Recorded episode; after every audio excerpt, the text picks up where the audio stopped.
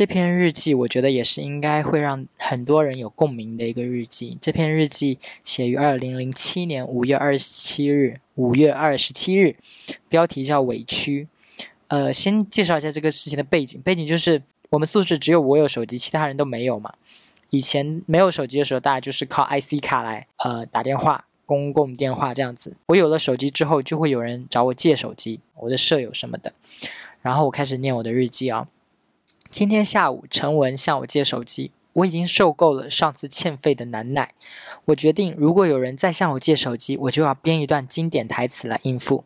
经典台词是什么呢？经典台词就是：不要说我小气，也不要说我贪财，一通电话五毛钱在我附近打，而且不能超过十分钟。这串是我的台词。然后陈文向我借手机，我就对陈文说出了这段话。然后我说这段话的时候，其实是很为难的。整个宿舍。有三个人，他们对我比较好，所以除了他们三个人，其他二人我都能很好的拒绝。但是陈文是这对我三个好好的人其中的一个，就是碍于面子，一般他们的请求我都能答应。今天我对陈文不完整的说出了那段台词，陈文面无表情，我就径直走了。就是我小时候就是一个很小气的人啊，不能说我小时候是个很小，我现在也是一个，就是我就觉得钱这种事，我就分得很清楚，你的就是你的，我的就是我的，我也不贪你的，你的你也别来觊觎我的，我我是这样想的，就是跟朋友出去，我都会 A 的，我内心就会希望 A 的很清楚，就是你的部分你付，我的部分我付，但是因为毕业之后，其实稍微自己有赚钱之后，可能就没有那么计较了。不对，怎么说呢？就是在我小时候，我就会觉得说，爸妈的钱是给我的，他们给我钱是为了来应付我的生活的，而我不能把他们的钱再去分享给其他人，我就觉得这是慷他人之慨，我就觉得不喜欢这种，所以我都会很计较，说就是。我记得我在宿舍的时候我就是一个小气鬼，大家都会觉得我是一个小气鬼，因为我就不会借钱给他们，或者借了什么一毛两毛一块两块，我也一定会向他们要回来那种。对我就是不愿意把我的手机借给别人，借给别人之后打了不是还话费吗？然后他们也不会给我话费啊，他们去借我手机打。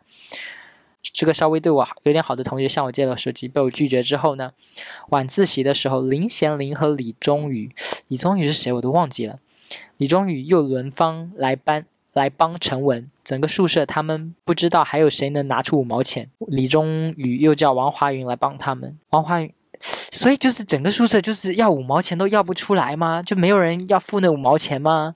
然后这个李忠宇就叫了一个女生来帮他们，可是那个女生其实有点站站我的立场，就是觉得说他们应该付钱。然后他这样帮我之后，我反而又不好意思，我就把手机借给他们了。结果那个陈文就。还是不打那个电话，他可能觉得被我伤伤到了，就觉得我跟你感情这么好，你还要收我的钱，天呐！可是我觉得那个时候的五毛钱应该也算是蛮，对于小朋友来说应该也算是一些钱了吧？那个时候的话费也是一些钱呐，就觉得你你你向我借我手机打，应该是啊嗯嗯嗯，反正反正，然后我接着往下念那个日记啊。后来我问问王华云他们怎么说，李忠宇说切。杨康真贪财，不借钱，不借钱就是说我老是不愿意借他们钱，然后就不借钱，打一通电话还要五毛钱，还要在附近，还不能超过十分钟。然后接下来是我的日记，我说我真的搞不懂，这话费本来就是我的，我有什么义务免费为你付钱啊？既然你知道一通电话不值五毛钱，你可以不打，我逼你了还是强迫你了？而且是你向我借，不是我逼你打我的手机。既然我贪财。那你就找一个不贪财的好心人士为你做善事好了。再说了，有借就应该有还啊！而且为什么你要吊死在我这一棵树上？别人不行吗？切，好像我欠你的一样。如果银行也这么心软，一人贷款一些银行，不就破产了吗？对，这就是我在日记里的反驳。我就觉得我很有道理。现在想想，我也是很有道理啊。就是你向人借东西，就是很有道理。但是有点冷血了，但是五毛钱真的小时候的话费真的很值钱呢。就是我是小朋友诶，干嘛要坑我那些钱，对吧？嗯后面记录的就是说我妈妈打电话进来我就把这件借手机的事跟我妈讲就是小朋友的一些嗯我不知道怎么处理这个事情或者我其实很委屈我就觉得我很委屈这个事情然后我就跟我妈讲这个事情希望我妈能给我一些真知灼见一些非常好的建议。结果我妈说反正你都这么大了你自己看着办吧。这篇日记的标题叫做糟糕的生日》。嗯，前面就是一些无关紧要的东西，然后就后面就是我打电话给我妈，就是我突然间想起来说，哎，今天是我生日，然后我就去公用电话亭，因为那个时候没有手机嘛，那个时候还是拿那个 IC 卡，不知道大家记不记得范伟的那个电影 ICIQ 什么什么卡，通通告诉我密码。反正那个年代就是没有手机，所以我要打电话，我得带着我的 IC 卡去公用电话亭，把卡插进去，然后拨号给我妈。拨通了电话，我妈就说：“哎，儿子啊，生日快乐。”然后我妈就说：“我妈就是可能为了庆祝我生日嘛，她就说我我妈因为没有跟我生活在一起，我妈在外地，然后我跟我外婆住在一起。然后我妈知道我要生日，就说让我姑把衣服买好给我带回去。”然后再带我去吃肯香鸡，就是我们在平潭的时候，那个时候好像没有肯德基，就是有一个山寨的肯香鸡，也是吃一些炸鸡啊什么什么的。然后我妈就说：“呃，让姑姑带你去吃肯香鸡，如果我在，我一定会带你去。”我说：“不要了，我不想跟姑姑一起去，我觉得很尴尬。”原来我那个时候就已经有点社交恐惧症已经凸显出来了，就觉得很尴尬。我跟我姑在那边吃炸鸡，我要说什么东西啊？跟我姑又不熟，然后呢，呃，我希望回到家里最好所有人都不知道我生日。没想到姑妈说是我生日，外婆不仅煮了丰盛的饭，还特地表示吉利煮了三个蛋，但似乎也不够丰盛。如果妈妈在的话，火锅、可乐、鸡腿一定都会给我准备上。所以我不希望大家知道我的生日。又我我的日记写的是开放又不够开放，含含蓄又不够含蓄。我希望默默过完这一天。然后后面写说今天什么礼物都没有，最好的礼物是电视剧里的一部动画片，叫《哈尔的移动城堡》。这篇老师语文老师也有阅那个批阅，语文老师的评价是你的字好看了很多。语文老师甚至没有写一句生日快乐。就是借这篇日记，我就想到了我一直以来对于生日的态度，我就觉得。我好像一直都没有过过那种生日，那种生日就是啊，有一群朋友给我庆祝，然后有蛋糕，然后我们一起唱生日歌，然后很嗨、很开心的那种氛围。我从来都没有过这样的生日，我要么就是跟家人一起过，要么就是自己默默的一个人把这个生日过了，就是。曾经哈，我觉得我的好像人生的前半部分都一直很期待说，因为你可以看到别的同学，他们就是哇，生日祝你生日快乐，然后端出蛋糕来，然后看唱生日快乐歌，然后就打闹啊、嬉笑啊，就很开心，就觉得那么多人在乎你，那么多人爱你这样子。但我一直都没有机会过这样的生日，我就觉得我好期待这样的生日，但是我又没有这样的朋友。到后来我就觉得这样很尴尬，因为。还有钱的事情，我一直都是一个很抠门的人嘛。然后我想说，嗯，那我这些蛋糕成本叫我自己准备钱吗？还是怎么样？啊，当然，我相信有些人也不是自己的准备钱，因为也有别的朋友是那种一到生日，然后就会这个人给他送个蛋糕，那个人给他送个蛋糕的那种。但我想，我就是一个不被爱的人吧，我就是没有这样的机会得到这样的生日对待。我记得有两次，我印象里就是第一时间冒出来，我两次怎么过的我自己的生日，就是有一次我那个时候跟一个朋友还比较要好，还没绝交，结果现在已经跟那个朋友绝交了。这个绝交故事以后看看有没有机会说吧。嗯，那个时候还没绝交，然后我就想说我要过生日，然后我就请他，我说我们一起去 KTV 吧，然后我就自己买蛋糕，然后自己包 KTV 的。房间，请他一起来，然后他带了一个朋友一起来，然后他们两个一人给我准备了一瓶香水，我还记得那他的朋友准备的还是一个宝格丽的香水，应该很贵吧？嗯，这好像就是我为数不多的一次，就是跟朋友们一起庆祝生日了，就觉得那个气氛其实，因为是比较要好的朋友，所以就还不算很尴尬，但是就没有我想象中那么热闹或者什么样。然后上一个生日是我半年前左右吧，我怎么过的呢？我就是自己点了一份五十块钱的外卖，自己在家吃了，就这样子。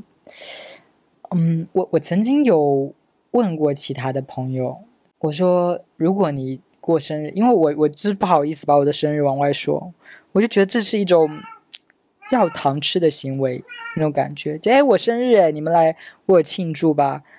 然后好像是我一个是一个非常重要的人物或者怎么样，我就觉得这个行为有点太自恋了。我不想要。我虽然不想要说，但是我还是希望得到祝福。就哇，虽然我没说，但是大家都记得呀啊，好感动啊！这种惊喜，我不想要那种我策划好了，今天是我生日，你来，你来，你来那种，然后人家尴尬的给我买礼物，尴尬的给我唱生日歌，尴尬的给我送上祝福，我就觉得有种我凭借生日去要求人家，而且万一我这个要求去强迫人家，人家也不愿意做怎么办呢？就是我觉得我是那种说。我觉得我自己不被爱，但是对，就是我觉得我自己不被爱，你也不需要爱我，我可以接受的那种。总之呢，之前就有跟有朋友探讨过，说想要过那种生日嘛，然后就会问朋友说，因为我有一个另外一个比较要好的女生朋友，我就问她说，如果你生日都是一个人过的，那你会觉得自己很心酸吗？因为我是有一段时间那样过生日的时候，会觉得自己好心酸哦。就是这件事，就是一直在强调，一直在告诉你，没有人爱你。你就是一个人，没有人爱你。但是后来我就慢慢接受了，即便今年的时候，对，就那样过生日嘛，我就觉得好，我自己爱我自己就好了。就是我自己给我自己买点想要的东西，也不需要去浪费这个钱组织大家一起来，就心态好了很多吧，就觉得。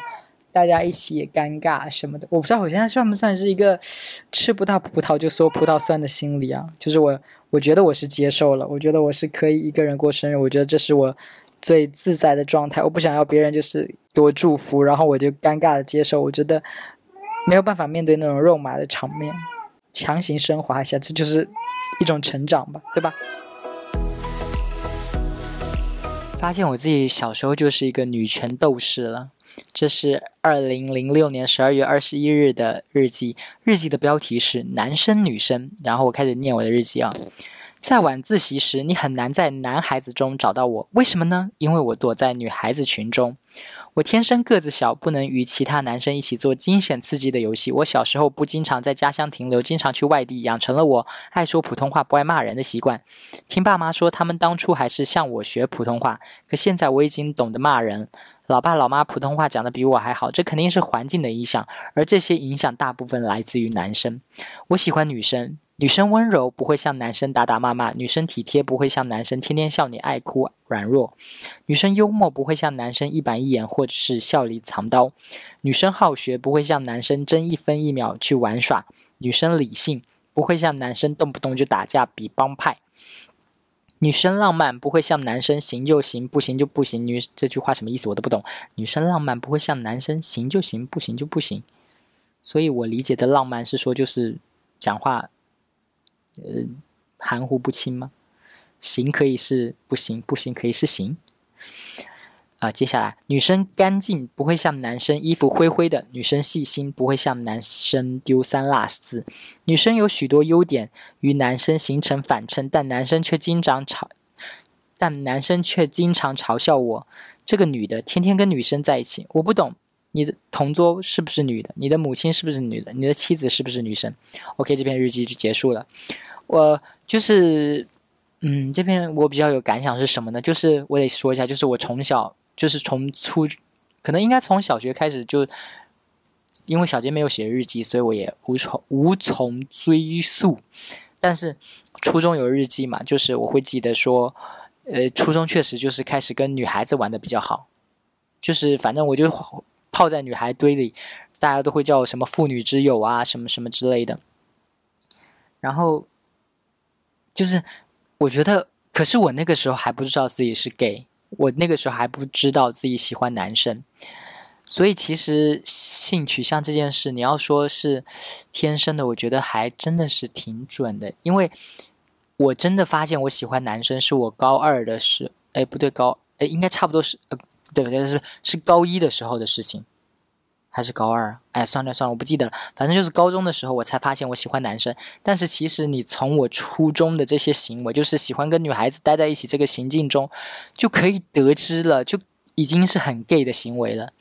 然后顺便讲一下，我就是稍微有点被，我不知道算不算被霸凌的感觉，就是我最后写到的那段，就是因为我天天跟女生玩在一起啊，然后宿舍的男生或者班上的一些男生都会说：“切，这个女的。”就是用方言讲，就是说一种很轻蔑的，就是说我是个女的，然后天天跟女生待在一起，然后就一种很瞧不起我的那种感觉嘛。嗯，后面我记得到高中的时候，我还因为就是很娘这件事有被排挤。嗯，读到后面的日记会再讲这个事情啦，我应该有在日记里记。日记写于二零零七年五月二十五号，标题是“心情不好”。心情不好的原因是什么？因为我跟一个叫温倩倩的女同学的对话，她就是想要让我不爽。我不知道为什么，可能我们发生了一些争执，关于自己崇拜的偶像的一些争执。然后她就是想要说这个话刺痛我，所以她就一直说针对蔡依林的话。她就说蔡依林不上一米六，我说我知道，因为她高一米五八，她说过了。然后。他又说蔡依林整过容，然后说蔡依林本人都承认她整过容。那对于幼小的我来说，我没有办法接受我的偶像整容这件事，诶。然后我就觉得说，嗯，这不可信，这不够权威。我还说我我看到过电视上说的那个什么蔡依林整容前的照片什么的，但是那张照片是她妈妈怎么样怎么样，反正我我就不相信这个，然后我也要跟他们争嘛。我不知道女生是为什么，就是可能女生就是不喜欢那种走性感路线的女生，对不对？我就觉得像蔡依林这些天后类型的女歌手，更是受男同性恋的喜欢，女生一般都觉得不喜欢。而且在我们当时那个小地方又很传统，他们就觉得哎，这个女的很骚或者什么什么之类的，就觉得不喜欢。然后我们就因为这个对话产生了一些矛盾，我可能就受到了女生的排挤，他们就在我面前讲心里话，但是却不让我听。就是他们几个我比较要好的女生朋友，他们就自己在那边讲偷的话，就不让我听。我就觉得很难过，我就觉得很伤心，我就，哼，你们不理我，我也不要理你们，哼，就有一种怄气的感觉。这件事让我想到了，就是我不算是性别认同，就是一种归属感的问题。我肯定不是属于男生的那个团体里的，呃，我没有跟那些男生玩在一起，他们也不把我，好像也不把我当做男生，他就觉得我是女生那一挂的。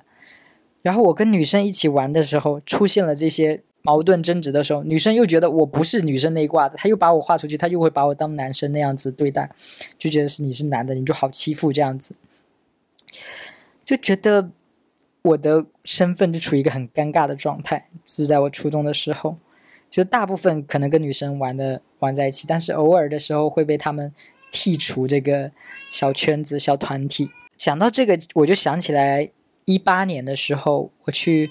日本玩的时候，我有一个我觉得有点关系的事，我不知道我的逻辑对不对得上啊。就是想起一个事情，就是我去日本玩，然后我去那个大阪的环球影城，跟一对 gay 情侣，就是我们三个都是 gay，然后他们一对是情侣，我们一起去那个环球影城玩。那天就太阳很大，很晒，我有带一把伞，然后我就把伞撑起来，这个伞还可以再。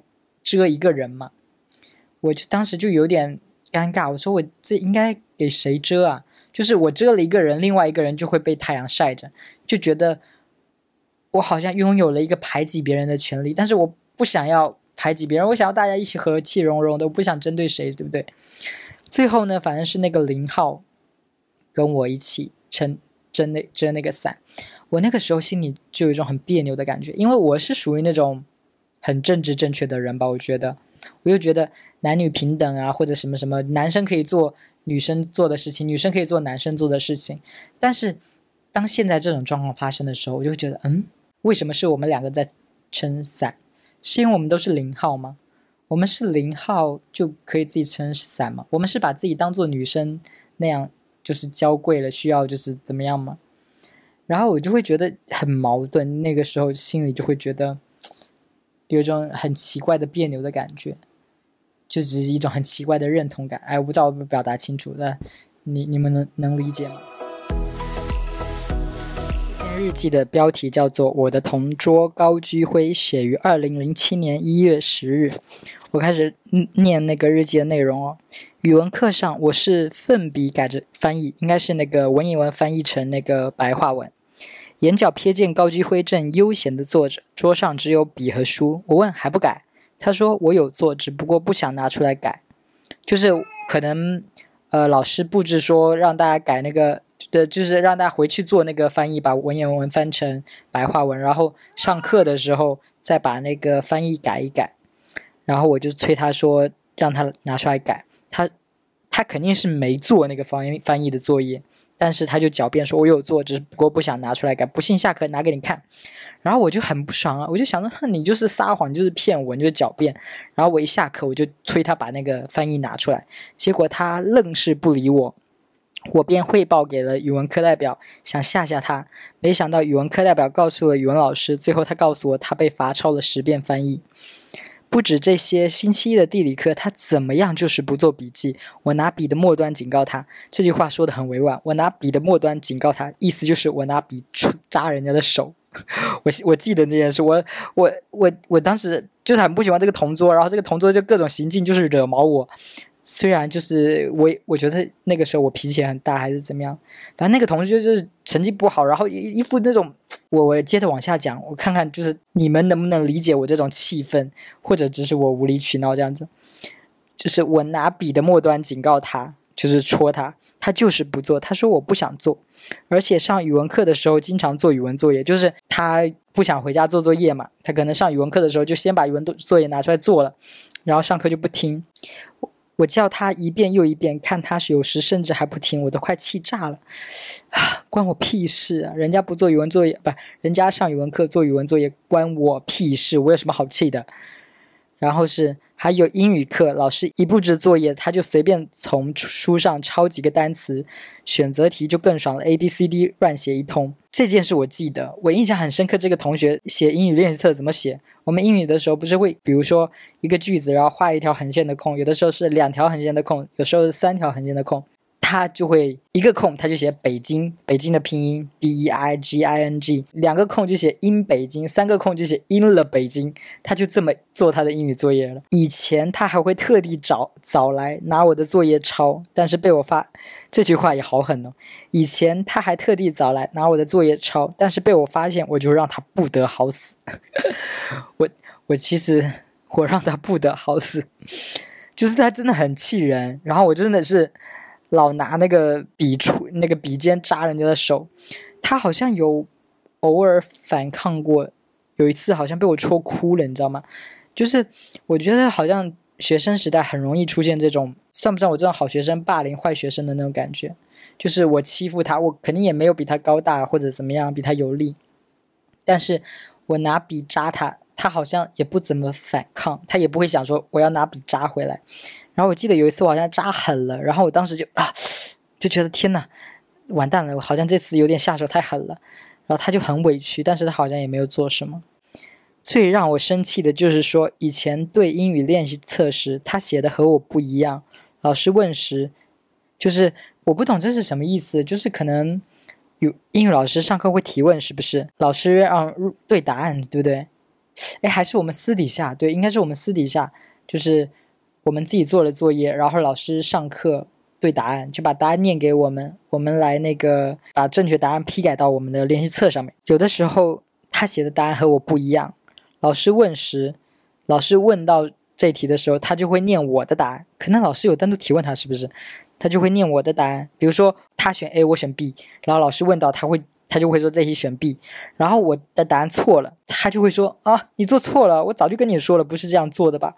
我就呃，好气哟。但是我现在想想，就是反正以前就觉得很气，觉得他很贱。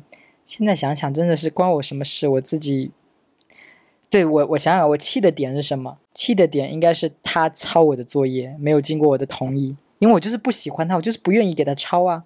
但是他还在偷偷的抄，然后还。讲这种话来惹惹怒我，呢？我做错了还敢羞羞辱我，是不是很气？觉得这一篇应该是关于嫉妒和愤怒的日记。呃，这是二零，哎呀，这是哪一年呐？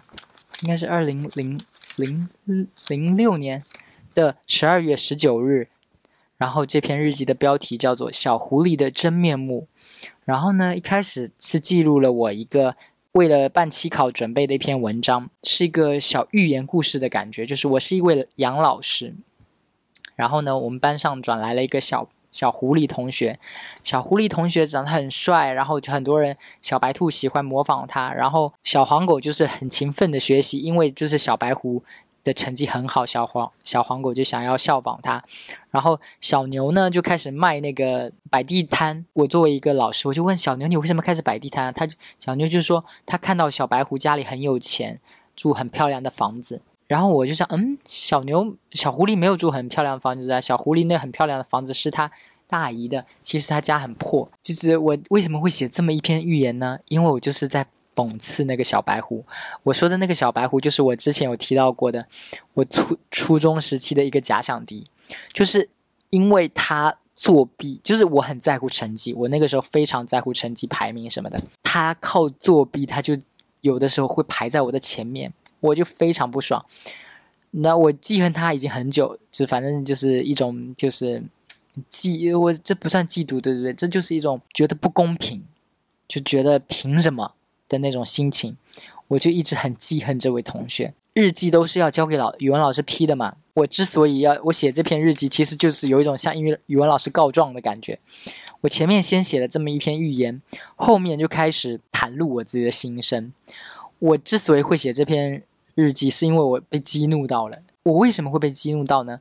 是因为英语有一个竞赛。我觉得我应该被选上，但是英语老师没有选我去参加这个竞赛，英语老师选了那位同学，选了我的假想敌同学，然后我应该，我想我当时应该就是非常气愤，我就是觉得很不公平，然后我就在日记本里写了这个事情，因为那个同学就是我的假想敌呢，他作弊，然后但是他又很受老师的喜爱。而我就是一种想要争宠的那种感觉，你知道，就是觉得没争过他。语文老师也也也喜欢这个同学，所以我就在语文的日记本里跟老师告状。我就觉得我忍不住了，我要告状。然后这种感觉，我就写了这篇日记，就是明知道语文老师会看，我还写了这个日记。但是日记最后我又用红笔标注了一行，就是说因为给老师看不方便，我又把它给贴起来了。所以我当时是把这个日记给折起来，还是怎么样的？就是不让语文老师看。但是我不知道语文老师会不会看的。就是如果我是语文老师的话，我看到同学的交上来的日记本里有折什么什么的，我一定是会打开看的。我现在觉得语文老师这个工作很爽，你知道？就是家长要看那个日记，还得偷偷看，还得什么想怎么看都看不到，而语文老师。居然可以就是光明正大啊！你当作业交给我，然后就是那边批改这些东西，很爽，完全满足了那个偷窥欲。而且，而且语文老师甚至可以把这个大家的日记当做情报，你知道吗？就是掌握好多信息。有班里可能这个人说了那个人的坏话，那个人说了这个人的坏话，然后他就把所有人的关系、所有人私底下做的事情都摸得一干二净。就是诶，有一种那种上帝视角的感觉，有没有？就很爽。那这篇日记真的是太好笑、太幽默了。就是先讲一些不是那么重要的点啊，就是这篇是关于我父母，哎，不是，应该说不是关于我父母，就是，嗯，这篇日记的标题是不是真实的故事？然后一开始就讲了一串说，呃，我我跟我妈的电话内容，然后就是向老师阐，因为这日记是要交给老师看的，所以就向老师阐明了一下，说我跟爸妈的关系很好，怎么样怎么样的，然后说。为了凑一篇日记，我只好昧着良心说话了。以下作文全纯属虚构，不可能雷同。就是我要先用黑笔写了那么一串真实的事情，然后后面开始用圆珠笔写了一串那个那个呃文章。然后呢，有一段有一段是这样，开头一段是你不是鱼，就是就是，哎，我先解释一下这个意思啊，就是我我我跟我爸妈的关系其实挺好的，是。就是像我日记里解释这样，但是为了凑这个，呃，语文老师的要求的日记，所以我写了一篇假的向父母的控诉的一篇文章来凑那个日记。所以接下来这部分就是我随便写的，是编的那种。然后我开始念啊，你不是鱼，怎么知道鱼不会哭？你不是猫，怎么知道猫不想飞？你不是鸟，怎么知道鸟不想折断翅膀？你不是我，你怎么知道我不想摆脱你？然后语文老师还在这边写，还这边批注，写的不错，嗯。然后后面开始就是反正就是呃，我感觉我就是为了凑一些，就是可能偶尔听到一些很好的句子啊。我觉得很有道理的，我就编了一堆有的没的话，然后把那句话塞在这里面的那个感觉。这一篇里面，我最只要想塞的那句话就是“人不能只靠呼吸活下来”。这应该是我看的什么电影里面的一个台词之类的，然后自己当时觉得哇塞，这词真的是很棒，就是人不能只靠呼吸活下来，你得赚钱啊什么什么。我就把这个是当做我爸对我的训诫，就是大人庸俗的那种期盼。放在日记里塞进去，然后进行批判的那种。然后呢，最幽默的部分是什么？最幽默的部分是我后面开始就是就是后面那一段，我我可能就是我是真的是凑不出来日记了。然后我把蔡依林的《舞娘》的歌词猜了，然后塞到了这个日记里。就是我不知道。哎呀，现在有没有人听过舞娘啊？就是她不是这样唱的吗？我以前好爱舞娘这个这首歌，我还会抄抄那个歌词，就是什么月光放肆在染色的窗边，转眼莫换了什么之类的。然后就是反正那个歌词那一整段，我就把那一个歌词就是我我来念啊，就是如果我不知道会不会有很多人没听过这个歌，但是我算了，我就念吧。如果有听过的人就会懂我这个点。我这段是怎么的？我的心开始追，我的心开始追问此生为何。闭上眼睛，世界才会变得安静。在脑海里找不到答案，我的心开始颤抖。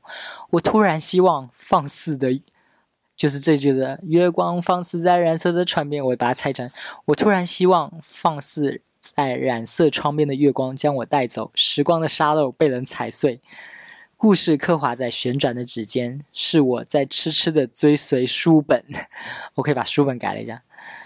这一页，那崭新教室的课桌整整齐齐的摆在我前后左右。这歌词里是。那一夜，那破旧皇宫的台阶，我忘情抖落的汗水，点亮了庆典。然后我改成了这一夜，那崭新教室的课桌，整整齐齐的摆在我的前后左右。我流进心窝的泪水，点亮了迷津的星辰。我默许放弃的快乐都实现。放弃的快乐都实现，难过都摧毁。然后我这句就是写：我默许放弃的快乐都实现，难过都摧毁。你们不要再让我错过了童年，再错过少年。即使真有镶着银边的金蝶带我回去从前遥远的时光，那也不值得留恋了。哎，这是那个蝴蝶泉边，是不是？哒哒哒哒哒，嘟啦哒哒哒哒哒哒。哎。哎，我怎么好像没有唱到这句歌词？对，然后就，然后就是就是好好荒谬和幽默的一个事情，我觉得好好笑啊！把舞娘的歌词猜猜成日记，然后语文老师的评语是对这篇日记的评语是我我不会告状，因为我在后面又补了一句说真的不是真的，我真的不是在抱怨我父母，我只是为了凑日记。然后语文老师说我又不会告状，不过写的很不错。